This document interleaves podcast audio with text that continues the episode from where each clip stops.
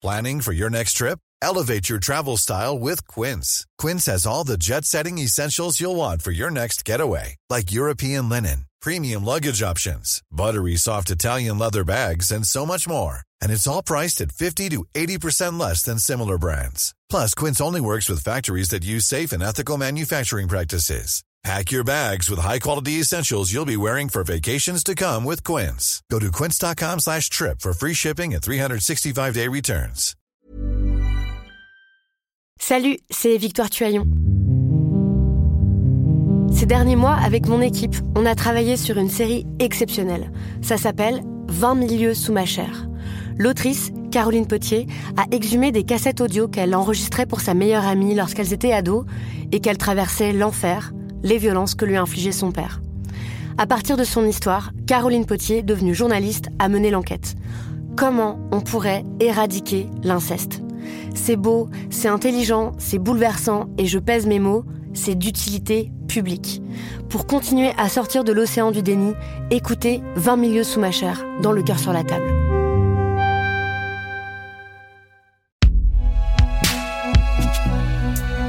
Binge. Salut, c'est Thomas Rozek. La possibilité de l'erreur judiciaire est constitutive de l'idée même de justice. Ça peut paraître étrange, mais c'est bien le cas. En laissant le sort des accusés à l'appréciation de magistrats et d'un jury populaire dans le cas des crimes les plus graves, on laisse forcément ouverte la possibilité de se tromper, de se méprendre, de mal interpréter des faits.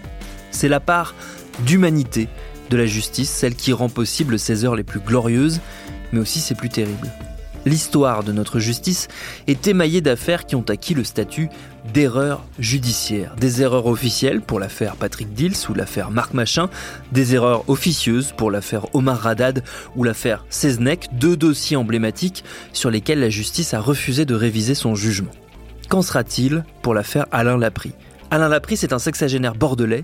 Il est accusé d'avoir assassiné sa tante il y a 18 ans de cela.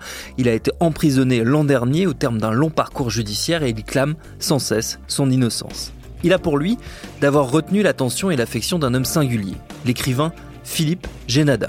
L'auteur à succès, prix Femina en 2017 pour La Serpe, spécialiste un peu malgré lui des faits divers à tiroir, vient de signer en cette fin d'année un superbe livre plaidoyer qui s'appelle Sans preuve et sans aveu. Un livre pour tenter de réparer ce qui est à ses yeux une véritable injustice et qu'il va nous raconter dans cet épisode que je suis allé tourner, vous allez l'entendre, dans le bistrot où il a ses habitudes. Bienvenue dans Programme B.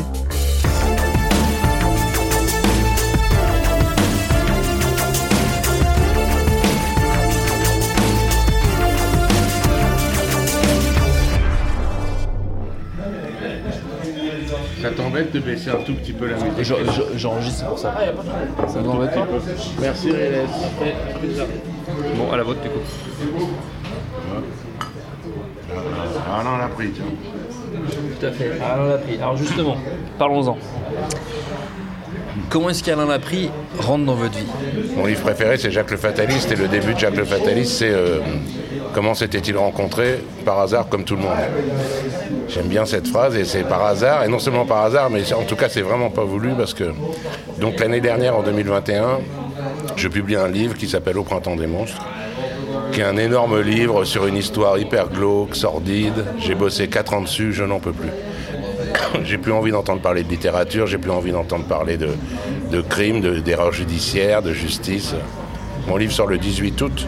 Ma première signature dans une librairie, c'est le 20 août, donc deux jours après. J'ai toujours pas terminé de dire ouf. Et c'est au Cap Ferret. Et dans cette librairie, le patron de la librairie me dit il faut absolument que tu rencontres euh, un ami à moi, il a de graves problèmes judiciaires. Je me dis non, pitié. Et puis, euh, donc je me dis, euh, je vais quand même l'écouter, je vais lui donner mon mail et puis on verra bien. Et je dis, il passe à la librairie euh, pour faire signer un livre, c'est ça? Il me dit non, pour qu'il puisse vraiment te parler. euh, je l'ai invité à dîner ce soir à la maison avec toi, comme ça vous pourrez parler. Je me dis, au secours, au secours. Le mec vient, j'avais envie, il a l'air très sympathique, donc Alain l'a pris. Il vient me parler assez timidement, puis surtout il avait l'air euh, désespéré et sympathique et sincère, mais j'ai quand même envie de le désintégrer. Je veux pas lui parler, je veux pas. Donc il me raconte, euh, mais très brièvement, en 10 minutes, un quart d'heure, il me dit je suis accusé d'un crime que j'ai pas commis. C'était il y a 17 ans. Et euh, après toute une série, une très longue instruction, euh, trois procès, euh, refus, rejet du pourvoi en cassation. Je vais être incarcéré la semaine prochaine. Au secours. Moi, je suis frappé parce que le mec a l'air vraiment. Mais comme je dis dans le livre, si j'avais passé une soirée avec Guy Georges avant qu'il soit arrêté, je serais rentré, j'aurais dit à ma femme, j'ai rencontré un type en or extra, d'une douceur folle. Donc je me méfie quand même de ça, mais voilà, je donne mon mail un peu plus sincèrement qu'une heure plus tôt au type. Et puis je rentre chez moi, j'attends, j'ai pas de nouvelles. Pendant dix jours, j'ai pas de nouvelles. Et au bout de dix jours, euh, je reçois un, mail. Le mec me dit euh, Je suis devant la prison, euh, c'est Alain, mes mains tremblent, je rentre là maintenant pour 15 ans. Il a pris 15 ans donc. Je donne le téléphone à ma femme, Marianne, je vous laisse en contact, peut-être que. Donc là, ça me prend quand même au cœur, quoi. Et donc il est incarcéré, et moi je reste en contact avec son épouse, Marianne. On s'écrit des mails. Et puis, euh, j'ai le dossier d'instruction, la copie du dossier d'instruction, et dans les semaines qui suivent, plus je feuillette ce truc, un très gros dossier, comme tous les dossiers d'instruction, plus euh, je reste bouche bée, les yeux écarquillés, je me dis c'est pas possible, et je me dis il va y avoir quelque chose à un moment dans ce dossier qui justifie qu'on ait envoyé ce type de 65 ans en prison pour 15 ans, euh, euh, 17 ans après les faits qu'on lui reproche, et il n'y a rien. Le dossier est non seulement complètement vide, mais même truffé de, on va dire d'erreurs pour être gentil, mais en vrai, je pense que c'est plus que des erreurs, quoi. C'est-à-dire, euh, c'est des lacunes, des incompétences, et hum, je pense même qu'il y a des choses volontairement euh, faussées. Et donc voilà, je me dis, je suis vraiment, euh, mais vraiment à, ce- à ce moment-là, je me dis pas, je vais écrire un livre.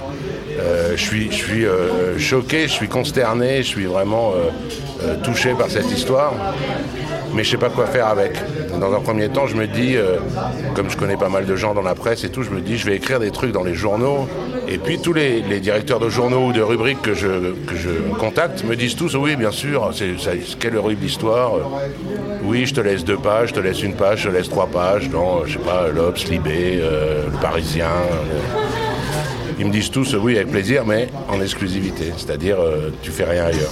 Ce qui est normal quand on est journaliste. Si je suis journaliste à l'Express, je vais pas écrire des papiers dans le Point, dans l'Obs, dans... Et, je me dis assez rapidement, ben, c'est compliqué, c'est un grand risque à prendre. C'est-à-dire que si tel ou tel journal me donne deux pages, et que pour une raison ou une autre, ça n'accroche pas les gens ou ça passe euh, à travers, c'est mort, c'est foutu.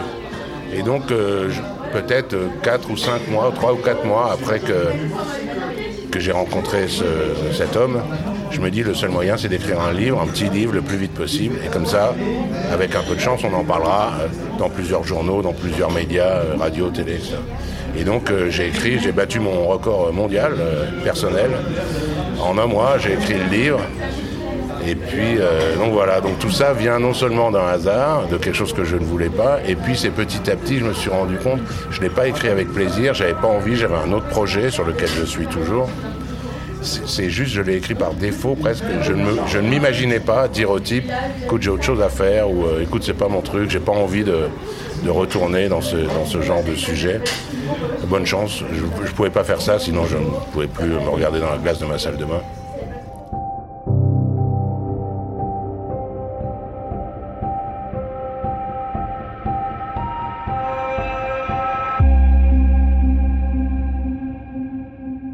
En 2004, euh, le 17 mars, je crois, je l'ai écrit il y a six mois, mais j'ai une mémoire de méduse, donc euh, j'ai déjà oublié les dates précises.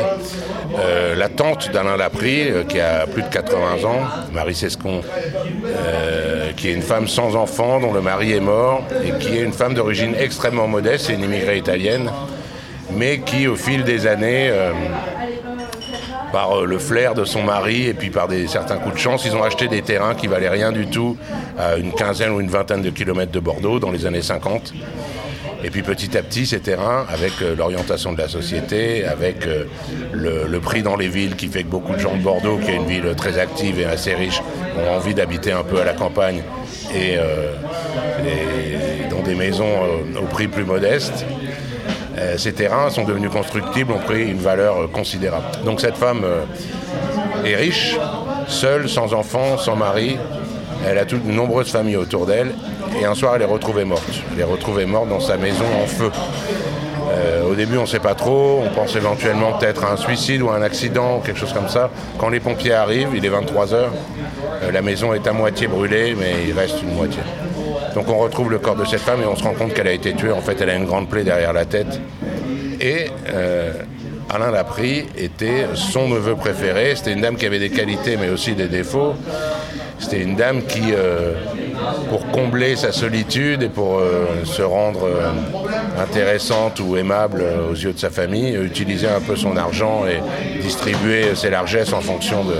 Mais à ce moment-là, et depuis plusieurs années, Alain Laprie est son neveu préféré et son unique héritier.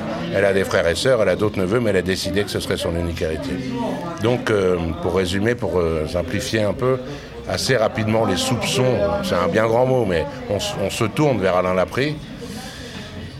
Et puis voilà, il n'y a rien contre lui. Euh, donc au bout de trois ans, l'enquête piétine. Euh, on, s'approche d'un non-lieu ou euh, d'une clôture du dossier. Et puis un, oncle d'Alain Laprie, le frère de cette vieille dame, en 2007, donc trois ans après, tout d'un coup, ça me déclare, en fait, il faut que je parle, c'est un secret trop lourd, trop lourd à garder pour moi. Le lendemain du crime, euh, mon neveu Alain Laprie est venu chez moi et m'a dit, c'est moi qui ai tué euh, Tati. Euh, elle m'a énervé, elle a insulté ma mère, je me suis énervé, je l'ai tué et pour faire disparaître les traces, je mets une fin à la maison. C'est la seule chose qu'il y aura dans tout le dossier contre Alain Laprie.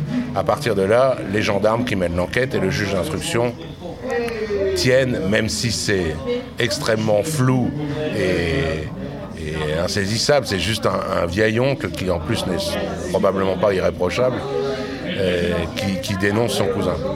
Si Alain Laprie va en prison, cet oncle et les enfants de cet oncle héritent de tout, puisque quand on est condamné, on n'a pas le droit aux éventuels héritages. Euh, donc bon, il y a plus d'un... Disons qu'il y a des doutes, je vais, vais, accuser personne, mais en tout cas un gros doute sur la véracité, la fiabilité du témoignage de cet oncle. Mais la justice et les gendarmes tiennent un suspect, et à partir de là, de 2007 jusqu'à 2018, le premier procès, ils vont tout faire dans une seule direction, comme c'est malheureusement souvent le cas. Hein, enquêtes à charge, pour essayer de montrer que peut-être, euh, si ça se trouve, Alain Laprie avait un motif et aurait pu. Et donc voilà, il y a un dossier qui fait plusieurs milliers de pages, qui n'a qu'un seul but, à l'exclusion de quoi que ce soit d'autre, pour donner un exemple euh, un peu bête, mais qui est pourtant vraiment parlant, à côté du corps de la vieille dame, euh, dans sa maison incendiée, une fois que les pompiers ont éteint le feu, on trouve un mégot par terre. Vraiment juste à côté de son corps, il y a un mégot. Euh, sur ce mégot, on relève un ADN masculin. On le compare, Alain Laprie ne fume pas, mais on compare quand même à Alain Laprie, c'est pas le sien. On le compare à celui d'un autre neveu fumeur qui était là dans l'après-midi euh, avant, la mort de la, vieille dame, c'est pas le sien non plus. Donc, et on arrête tout.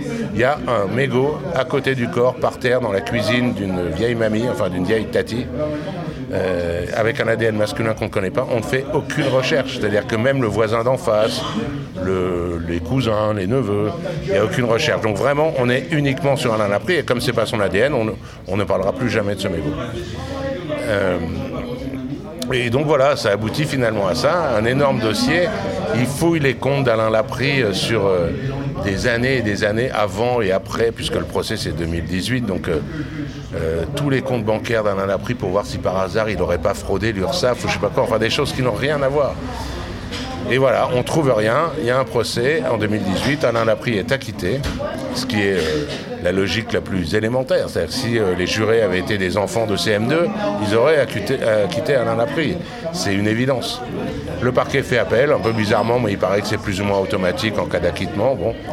Et deux ans après, il y a un nouveau procès et euh, les avocats de l'accusation sont sans doute plus habile, plus malin ou plus tenace que ceux d'Alain Laprie. Et Alain Laprie est condamné à 15 ans de prison sur rien.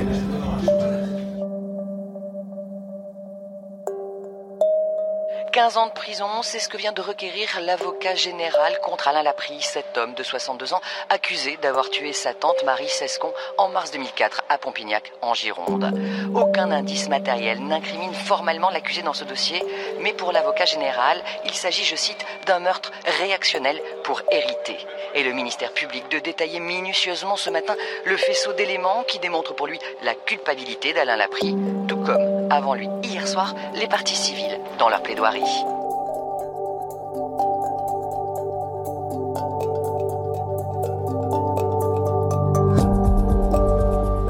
Les gendarmes et les policiers arrivent à 23h euh, alerté par les voisins de la maison en feu. Lui habite à Bordeaux, à une quinzaine, vingtaine de kilomètres, donc il arrive à 23h35 à peu près. Ce que les jurés entendront des années plus tard au procès, c'est Alain Laprie arrive devant la maison de sa tante, il essaye de se précipiter à l'intérieur sans même se demander euh, comment va sa tante parce qu'elle euh, est couchée dehors, les pompiers sont autour d'elle. Il ne demande même pas comment elle va et il insiste auprès de plusieurs gendarmes qui lui refusent les uns après les autres pour pénétrer dans la maison parce qu'il a des documents à récupérer. Il dit euh, la maison n'est pas complètement brûlée. Il, y a, il dit il y a des documents, j'ai des documents, il faut que j'aille récupérer des documents. Ce qu'on dit aux jurés, c'est la un an plus tôt, avait fait une sorte de brouillon de testament où elle le déshéritait avec l'aide de voisines, apparemment, qui n'a jamais été déposé chez un notaire. Mais ce qu'il voulait faire, donc, d'après l'accusation, c'était rentrer dans la maison, récupérer ce testament, ce brouillon de testament, le garder pour lui, et comme ça, il restait l'héritier.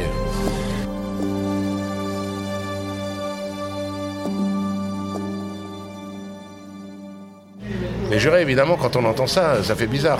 Sauf que si on réfléchit deux minutes, déjà, on se dit que si c'était lui, s'il était dans la maison, qu'il a tué sa tante et qu'ensuite il a mis le feu, évidemment, il ne l'aurait pas laissé à l'intérieur.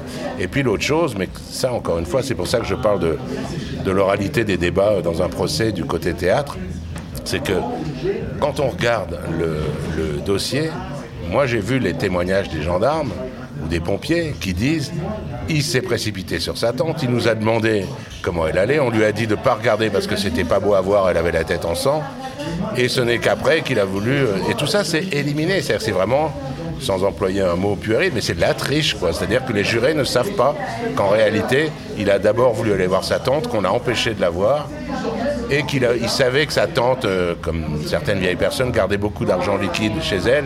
Il voyait la maison qui était encore en train de brûler. Il, savait qu'il pouvait sauver quelques des billets ou je sais pas. Peut-être il voulait effectivement récupérer des documents, mais en tout cas, sûrement pas ce testament s'il l'avait tué. Euh, la tante d'Alain Laprie donc, est morte le 17 ou 18 mars. À partir du 20 mars, Alain Laprie et sa femme sont mis sur écoute portable et fixe pendant deux mois. C'est-à-dire que dès le tout début, à cause de ce comportement qui, si on y réfléchit 35 secondes, euh, c'est complètement absurde, mais euh, c'est à cause de ça que dès le début, l'enquête se rend vers lui. Il y a un truc intéressant, je trouve, c'est que quand j'ai commencé à travailler sur le livre et que j'en ai parlé à mon éditeur. On a déjeuné ensemble et je lui raconte un peu tout ça, je lui raconte le sujet. Et il me dit, euh, en fait, euh, oui, c'est un livre sur. parce qu'il cherche comment, euh, comment utiliser le livre, comment le vendre sans que ce soit péjoratif, sur le manque de moyens de la justice et sur la dégringolade un peu de la justice en France comme dans d'autres pays en ce moment.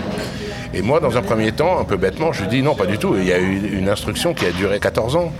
Euh, donc c'est bien la preuve qu'il y a les moyens si on peut faire une instruction de, 14 ans. Et en y réfléchissant, en fait, non, justement, l'instruction a duré si longtemps parce qu'il n'y a pas de moyens. Et si on s'est d'emblée euh, tourné et agrippé à Alain Laprie, c'est parce que ça coûtait trop cher d'aller voir ailleurs. Et que pour amener devant un tribunal un homme euh, en vue d'une condamnation, il faut essayer de trouver des choses et qu'on a mis 15 ans à essayer de trouver des choses. On ne les a pas trouvées, mais il a été condamné quand même. Alain Laprie était chez sa tante en fin d'après-midi. La téléphonie, contre laquelle aucun gendarme ou aucun juge d'instruction peut aller, prouve qu'il est parti de chez elle entre 19h30 et 20h, on va dire. En tout cas, qu'il était chez lui à Bordeaux à 20h30, euh, après 20 km. Ça, c'est une certitude. À 20h30, il est à Bordeaux, il n'est pas sur les lieux. Quand on retrouve la maison en feu, le voisin, le premier voisin qui arrive, sort le corps de la victime. Il y a une voisine qui accourt, il lui dit est-ce qu'il y a du gaz? Comme il voit qu'il y a du feu, il a peur que ça explose. Et elle lui dit oui, il y a du gaz, il y a une bonbonne dehors, à l'extérieur de la maison, dans un petit caisson en bois, il y a une bonbonne. Il se précipite, ce voisin tout à fait digne de foi, il se précipite sur la bonbonne, il ferme le robinet d'arrivée, il arrache la bonbonne pour pas qu'elle reste à côté des flammes, il arrache le tuyau et il porte la bonbonne 10 mètres plus loin. Ça, c'est les, faits les pompiers arrivent et constatent qu'à l'intérieur de la maison, les trois brûleurs de la cuisinière sont ouverts. C'est-à-dire que la personne qui a tué euh, Marie Sescon et qui a mis le feu à sa maison a ouvert les, trois brûleurs en espérant sans doute que ça explose. L'enquête commence, euh, on s'occupe de cette histoire de bonbonne. On la confie à un expert euh, qui constate qu'il manque 17% de gaz dans cette bouteille. Ils font des tests en ouvrant les trois brûleurs les 17%, si on considère qu'elle était complètement pleine euh, au moment où on a ouvert les brûleurs, ce qui est loin d'être sûr, mais même si elle était complètement pleine, Le 17% s'écoule en 1h12. C'est-à-dire par rapport à 23h, les brûleurs ont été ouverts à 22h ou 21h50, grand maximum, mais disons 22h. Les brûleurs ont été ouverts. Donc ça ne peut pas être Alain Laprie. C'est une certitude, c'est scientifique. Tous les voisins, les gens de la famille, tous disent jamais Marie ne touchait la bouteille à l'extérieur. Elle, était tout le temps ouverte, cette bouteille. Quand elle était vide, le voisin venait, la changeait, ouvrait le robinet et refermait le caisson. Jamais elle ne sortait. Donc il est certain que cette bouteille était ouverte. Un témoin dit j'ai fermé le robinet, il l'a répété trois fois pendant l'instruction. Au procès, on lui a même demandé de faire le geste pour voir si par hasard il s'était pas trompé de sens. Donc c'est une certitude, cette bouteille était ouverte, le gaz s'est écoulé pendant 1h12 maximum. Le gaz a été allumé à 22h au procès et pendant l'enquête, dans les rapports de, la gendarmerie, dans l'acte d'accusation, dans l'ordonnance de mise en accusation et le réquisitoire définitif, il est marqué en fait, la bouteille de gaz était fermée. L'assassin ne le savait pas. Quand il a tourné les brûleurs, il croyait que le gaz allait s'échapper, mais cette bouteille était fermée. Tout est contre ça. Au procès, les jurés maintenant sont obligés de, motiver leur décision depuis quelques années. J'ai lu cette, euh, cette motivation des jurés ils disent l'assassin ne savait pas que la bouteille de gaz était en réalité fermée. Tout, indique, et plus qu'indique, tout prouve que cette bonbonne était ouverte. Mais si elle est ouverte, Alain Laprie est innocent. Et donc, on a dit, c'est ça qui est fou. Mais alors, du coup, on peut en vouloir un peu aux avocats d'Alain Laprie, hein, parce que je veux pas les accabler, mais ils auraient vraiment dû insister là-dessus. Les jurés sont partis en se disant, oui, bon, peut-être que cette vieille dame, de temps en temps, elle fermait sa bouteille.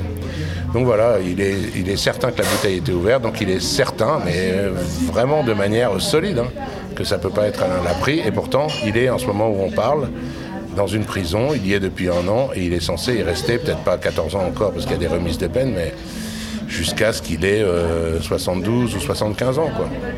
Je n'avais qu'un seul but en écrivant ce livre, c'est évidemment pas de vendre des livres, je ne suis pas cynique à ce moment-là, c'était que ça puisse contribuer à aider Alain Laprie à sortir de prison. Pas à ce que plein de gens partout en France se disent Oh, le pauvre, il est en prison. Ça me touche si les gens pensent ça, mais il faut que ça soit efficace, il faut qu'il y ait un résultat concret.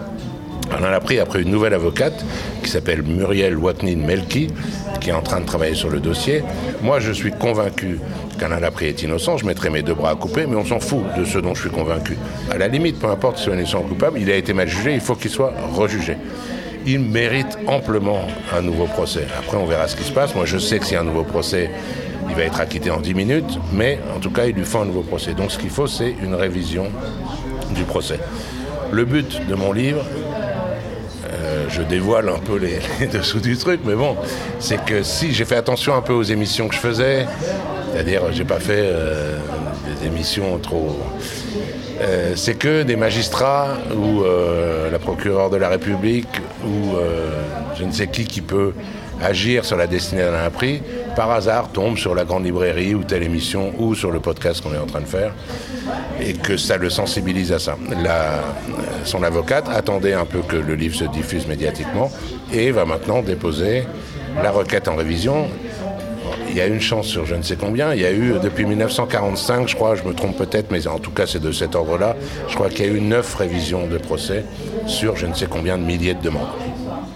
Donc il y a peu de chance, mais même s'il y a une seule chance sur mille, il faut essayer ça parce que sinon, euh, bah sinon c'est juste dire à la prix, attends d'être vieux, euh, d'être presque mort et de sortir de prison. Donc le but du livre, c'est ça.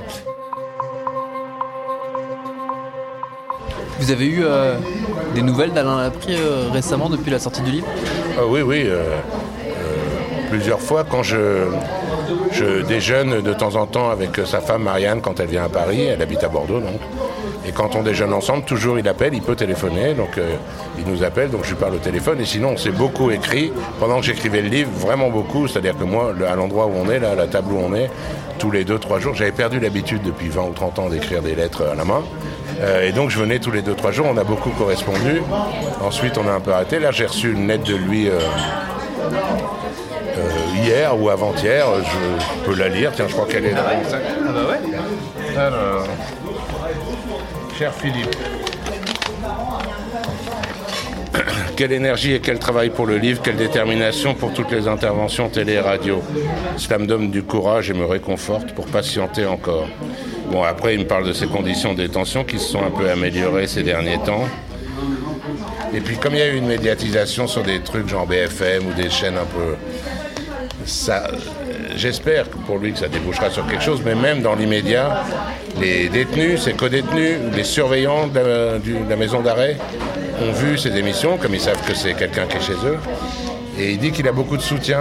Et là, il dit que même les surveillants euh, lui disent Allez, Alain, on est avec toi, euh, on espère que ça va bien se passer et tout ça. Donc c'est quand même, même si ça ne suffira pas évidemment, mais en tout cas, lui, ça améliore beaucoup. euh, et je dis ça très, très humblement, j'ai rien fait d'autre que de dire ce qui, ce qui était de dire euh, la vérité. Donc simplement, moi j'ai servi de, mégaphone, de porte-parole. quoi. Mais, mais ça va pas plus loin. Et en tout cas, je sais que ça lui fait du bien. Maintenant, ce qu'on espère avec son avocate, c'est que euh, il va pas y avoir trop d'espoir et que la chute ne soit pas trop dure si jamais, euh, jamais, si jamais ça n'aboutit pas. Quand on écrit qu'on aime les faits divers ou qu'on est, touché par les, injustices, etc., c'est assez pratique parce que euh, chaque jour, on a 10 ou 15 sujets possibles. En allumant la télé, en ouvrant un livre, en regardant le journal. Et au bistrot ici où on est, il n'y a presque pas un jour, j'exagère à peine, où quelqu'un ne vient pas me dire... euh, alors parfois c'est un peu euh, ma, grand-mère à la campagne, son voisin l'accuse d'avoir tué son cheval. euh, c'est pas possible, elle va être, euh, elle va passer en justice. Ma grand-mère est pas du genre à tuer les chevaux. euh, aide-la, il y a que toi qui peux l'aider. Parfois c'est est-ce que vous connaissez l'histoire Rochambeau en Corrèze en 1782 C'est passionnant, voilà. Si je te raconte la vie douloureuse de mon grand-oncle Talgoncourt, c'est sûr. Enfin bon, des choses comme ça. Et, euh, et à un moment où, euh, là, moi, j'avais plus ou moins décidé, mais j'avais aussi décidé euh, après mon avant-dernier livre, donc je ne suis pas très fiable sur la volonté à tourner le dos, mais là, vraiment, je m'étais dit, j'ai envie de changer, c'est une vraie envie. en tout cas, je m'étais dit, et ça, j'étais sûr d'y tenir dur comme fer, je m'étais dit, jamais je n'écrirai sur quelque chose d'actuel, de contemporain. C'est-à-dire que quand j'écris un livre sur Lucien Léger, sur Pauline Dubuisson, je ne me prends pas pour un justicier, mais j'essaye de rendre justice à leur mémoire. Mais ça n'a pas de conséquences dans la vraie. Moi, je me vois vraiment, euh, de manière un peu kitsch en tant qu'écrivain, je me vois vraiment comme une sorte de troubadour. Un mec euh, qui a entendu des histoires et qui va et qui les raconte, mais en restant à l'écart, qui se contente juste d'être le conteur. Quand on écrit sur ce qui se passe maintenant, on n'est pas seulement un raconteur, on agit. Et moi, c'est pas ma place dans la société, j'ai l'impression. Moi, j'aime bien être à l'écart, regarder, raconter, c'est tout. Donc là, euh, avec ce truc d'Alain Laprie, c'est tout ce que je voulais pas qui me tombe en même temps dessus. C'est-à-dire que là, dans, ce petit livre que j'ai écrit, je dis, euh, c'est pas lui, euh, sortez-le de prison. Euh, Tartampion a menti, Bidule est un peu louche, tel gendarme, on se demande ce qu'il a trafiqué. C'est des gens qui existent maintenant, qui sont euh, relativement jeunes, qui vont lire le livre.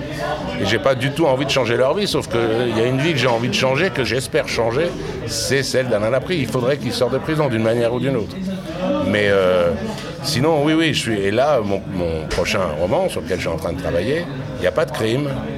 Il a pas, c'est encore une histoire vraie et tout ça, bien sûr. Il n'y a pas d'erreur judiciaire, il n'y a pas de procès, il n'y a pas. Je suis content, je suis heureux d'aller là-dedans, de barboter là-dedans.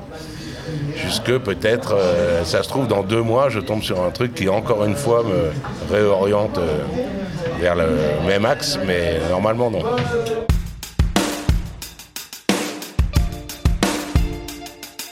Et en attendant de voir vers quel axe s'orientera Philippe Génada, que je remercie pour ses réponses, lisez donc son livre Sans preuve et sans aveu. C'est disponible aux éditions Mialet Barreau. Programme B, c'est un podcast de Binge Audio préparé par Charlotte Bex, réalisé par Quentin Bresson. Tous nos épisodes, les anciens comme les nouveaux, sont à retrouver sur toutes vos applis de podcast. Cherchez-nous sur internet si vous voulez nous parler. Et à très vite pour un nouvel épisode.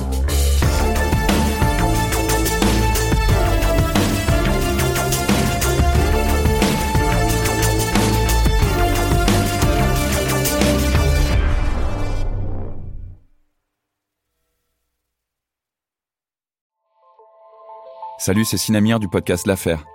En 2016, je suis monté sur un bateau de sauvetage en Méditerranée et ce que j'y ai vu n'a pas changé. En tout, depuis 10 ans, on compte même près de 30 000 morts sur cette mer. Alors dans le naufrage, notre nouvelle enquête, j'ai voulu raconter un cas concret. comment 130 personnes sont mortes en 2021 à la frontière de l'Europe, malgré des dizaines d'appels de détresse. Qui n'a pas pu les sauver et pourquoi? Qui étaient ces disparus? Et surtout, comment on en est arrivé à ne plus parler de 130 personnes qui meurent le même jour sur un bateau au milieu de la Méditerranée? Le naufrage, c'est la nouvelle série du podcast L'affaire de Paradiso Média. Une enquête que vous pouvez retrouver gratuitement chaque semaine à partir du 27 mars 2024 sur toutes les applications de podcast.